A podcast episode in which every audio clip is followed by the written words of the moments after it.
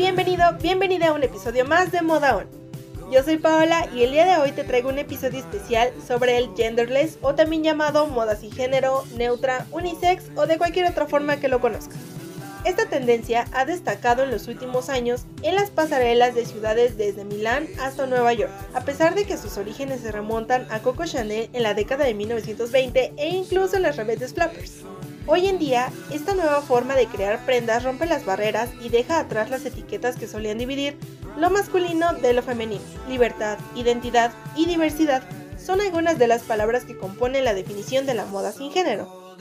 Esta corriente, que principalmente se caracteriza por modelos holgados o ajustados para adaptarse a cualquier silueta, toman impulso con sus propios referentes en América Latina, en un momento de efervescencia feminista y de reivindicación de la diversidad sexual.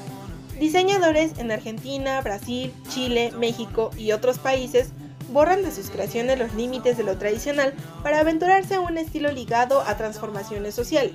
Actualmente el mundo está en constante cambio, y si bien las mujeres nos hemos sentido cómodas usando ropa que durante décadas era considerada masculina, ellos ahora también tienen menos dudas cuando se trata de comprar y usar la moda catalogada como femenina y esos patrones de compra desafían las categorías minoristas de género tradicional. Como ya había mencionado, este movimiento tiene sus antecedentes en la década de los 20 gracias a Coco Chanel, quien fue pionera e impulsó los patrones y materiales que eran pensados para el hombre en la indumentaria femenina. En los 40, películas protagonizadas por Katherine Hepburn mostraron diseños con cortes masculinos para las mujeres, mientras que en los 70 Yves Saint Laurent creó el smoking para mujer, y en los 80 Jean-Paul Gaultier y Vivian Westwood vistieron a sus modelos masculinos con faldas.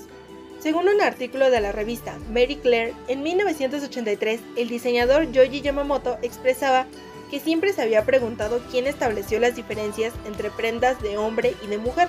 Esta publicación también mencionó un comentario de Rick Owens que sostenía que no entendía por qué esta generación piensa que inventó la fluidez de género, ya que esta fue impuesta de una forma más fuerte y notoria en los años 70 y en Japón durante el siglo XVI.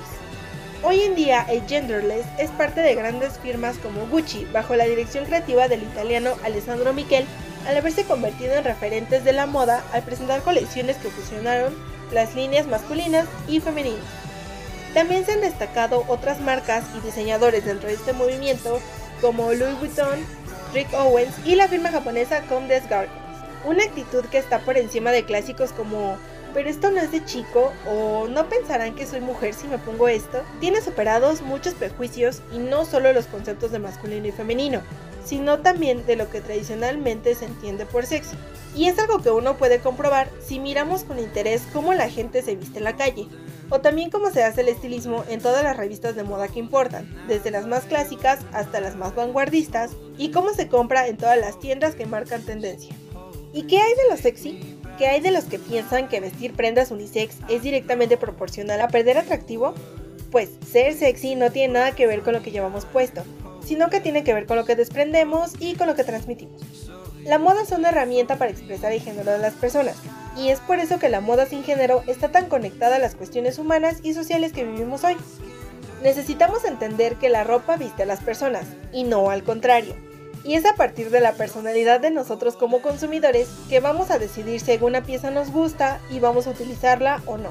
Nuestra voluntad de utilizar las piezas debe influir en la decisión de compra y no la cultura preestipulada de lo que un hombre o una mujer debe vestir. Cada persona puede vestirse con lo que quiera, con lo que se sienta bien, sin tener que encajar sus elecciones en algún formato de ropa, ya sea femenino o masculino. En la práctica, la moda sin género apunta para la creación de colecciones con estilo, corte, historia y calidad que no llevan a una orientación de género, y sí que estas creaciones digan algo sobre la personalidad del consumidor final. Esta corriente va más allá de las prendas de vestir, ya que cada vez más personas se atreven a usar colores, accesorios, maquillaje, cortes de pelo, barniz de uñas y más productos que habían estado encasillados a un solo género. Cabe resaltar que la idea de estas corrientes no es vestir a los hombres de mujer, ni tampoco masculinizar la ropa femenina, sino que su objetivo es promover las libertades individuales sin etiquetas, mostrar una identidad propia y que la persona, sin importar su género, se sienta a gusto con lo que lleva puesto. Llámalo como quieras, género neutro o unisex o genderless. Lo importante es dejar atrás etiquetas como masculino y femenino y concentrarse en lo que importa, ser libre y sentirnos a gusto. Esto ha sido todo por ahora, pero no olvides sintonizarme el próximo lunes aquí en Moda On, un espacio creado para ti con el fin de que te acerques más a este mundo y te atrevas a probar cosas nuevas. Yo soy Paola y no olvides seguirme en Facebook como Moda On, donde encontrarás más. Estaré aquí mismo.